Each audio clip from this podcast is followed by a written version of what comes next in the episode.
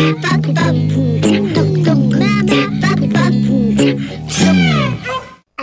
allez, une histoire. Il était une fois. Bonjour à tous et bonjour, chers petits amis. Aujourd'hui, Chingana, d'après une histoire de Noémie Sinclair Carbine.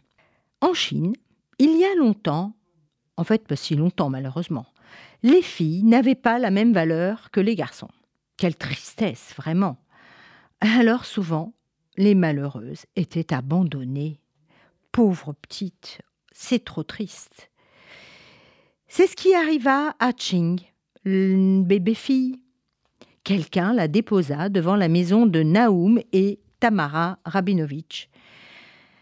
Probablement ce devait être sa propre mère qui l'avait déposée là, sachant que les Rabinovitch avaient une belle situation, qu'ils étaient gentils et qu'ils aimaient la Chine et les Chinois, puisqu'ils étaient venus habiter ici, près d'eux, en Chine. Elle espérait qu'il la sauverait. La petite chinoise abandonnée portait à son cou un écriteau sur lequel était inscrit en lettres chinoises qu'elle s'appelait Ching et que ce serait un grand honneur pour elle de devenir la fille de monsieur et madame Rabinovitch. Oh là là Figurez-vous que c'est le petit chien de la famille qui trouvera son berceau devant la porte, et il ameuta les Rabinovitch en aboyant très fort. Il faut savoir que Tamara Rabinovitch était née en Chine, euh, qu'elle y avait vécu toute son enfance, et puis, devenue jeune femme, elle était partie vivre en Israël, où elle avait rencontré son mari Naoum. Elle l'avait persuadé de s'établir à Hong Kong, car elle disait il y a tant à faire, et notamment en matière d'éducation des fillettes. Et voilà, les époux revenus s'installer en Chine. Devant ce petit berceau et cette petite poupée chinoise, les époux décidèrent de garder Ching et de lui donner un deuxième prénom juif. Elle s'appelait désormais Ching Anna Rabinovitch. Elle fut élevée avec beaucoup d'amour, et elle grandit bien, et tout le monde était heureux. Elle adorait ses parents. Mais il y avait quand même un petit problème. Elle n'admettait pas ne pas être comme eux. Elle voulait ressembler à sa mère, qui était blonde aux yeux bleus. Elle n'aimait pas sa couleur de peau, ses yeux bridés et ses cheveux noirs tout raides. Je ressemble à maman, disait-elle en hébreu, et qu'elle parlait très très bien l'hébreu. Tant qu'elle était bébé, elle pouvait prétendre ressembler à Tamara, sa maman. Mais quand elle commença à aller au jardin d'enfants fréquenté par des enfants européens, hum, tout le monde se moquait d'elle. On se moquait d'elle gentiment, mais elle, elle était très énervée ou alors très triste. Alors on lui disait Mais voyons, Chingana, tu es chinoise tu n'es pas la fille de Tamara et Naoum. Bah, si tu ne crois pas, bah, tu n'as qu'à te regarder dans un miroir, vraiment, tu es chinoise. Ching Anna était désespérée.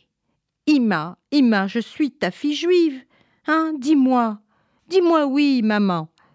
Et Tamara lui répondit Oui, Boubelé, tu es ma fille et tu es juive. Chingana dut se rendre à l'évidence qu'elle n'était pas la fille de monsieur et madame Robinovitch. Elle réalisa qu'elle n'avait pas les yeux bleus, ni les cheveux blonds, ni un teint clair.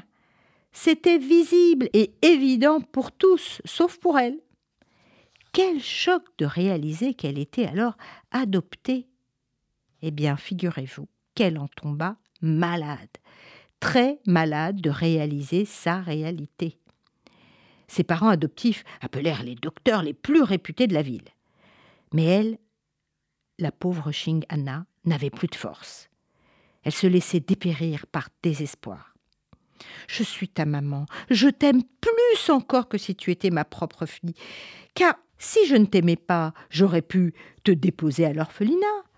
N'oublie pas que nous t'avons gardée, tu es notre fille, et même si tu es chinoise, ton cœur est un cœur juif. Chingana fut toute heureuse d'apprendre qu'elle avait un cœur juif, mais elle ne savait pas au juste ce que cela signifiait. Qu'est-ce que c'est qu'un cœur juif? En quoi est-il différent des autres? Euh, bah, Disons qu'un cœur juif est un cœur qui est bon, généreux et compatissant. Essayez de lui expliquer sa mère adoptive. Mais il n'y a pas que les juifs qui peuvent avoir un bon cœur. La preuve, tu es en possession d'un cœur que j'appelle un cœur juif. D'ailleurs, il arrive parfois que les juifs n'aient pas un tel cœur. Mais Chingana ne pas vraiment les propos de Tamara. Elle était trop jeune pour comprendre que le cœur juif n'était pas un objet. Eh bien, elle retomba malade. Et encore plus qu'avant. Alors, de nouveau, Naoum et Tamara appelèrent tous les médecins les plus doués.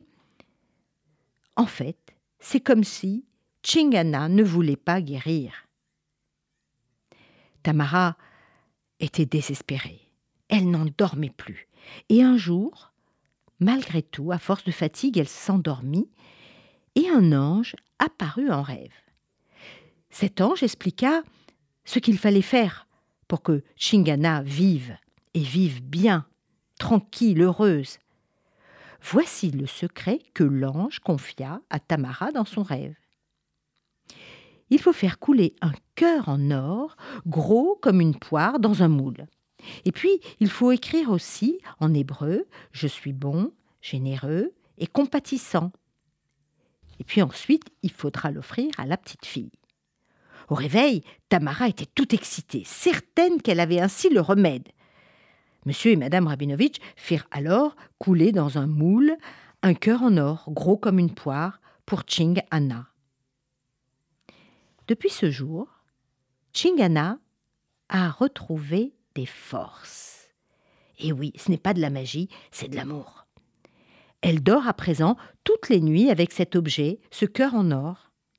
Alors, elle ne ressemble toujours pas à sa mère, elle n'a ni des yeux bleus, ni des cheveux blonds, mais au moins elle est sûre d'une chose. Elle est la seule petite fille chinoise qui possède, puisqu'on peut le toucher, un vrai cœur juif. Enfin, une sculpture qui représente un cœur. Mais elle, ça lui a redonné le moral. Vous voyez, chers petits amis, l'amour est capable de tout. Et quand le cœur est blessé, l'amour a des pouvoirs incroyables. Il redonne la force et la joie. Donc ne perdez jamais espoir et croyez en ceux qui vous aiment. Au revoir à tous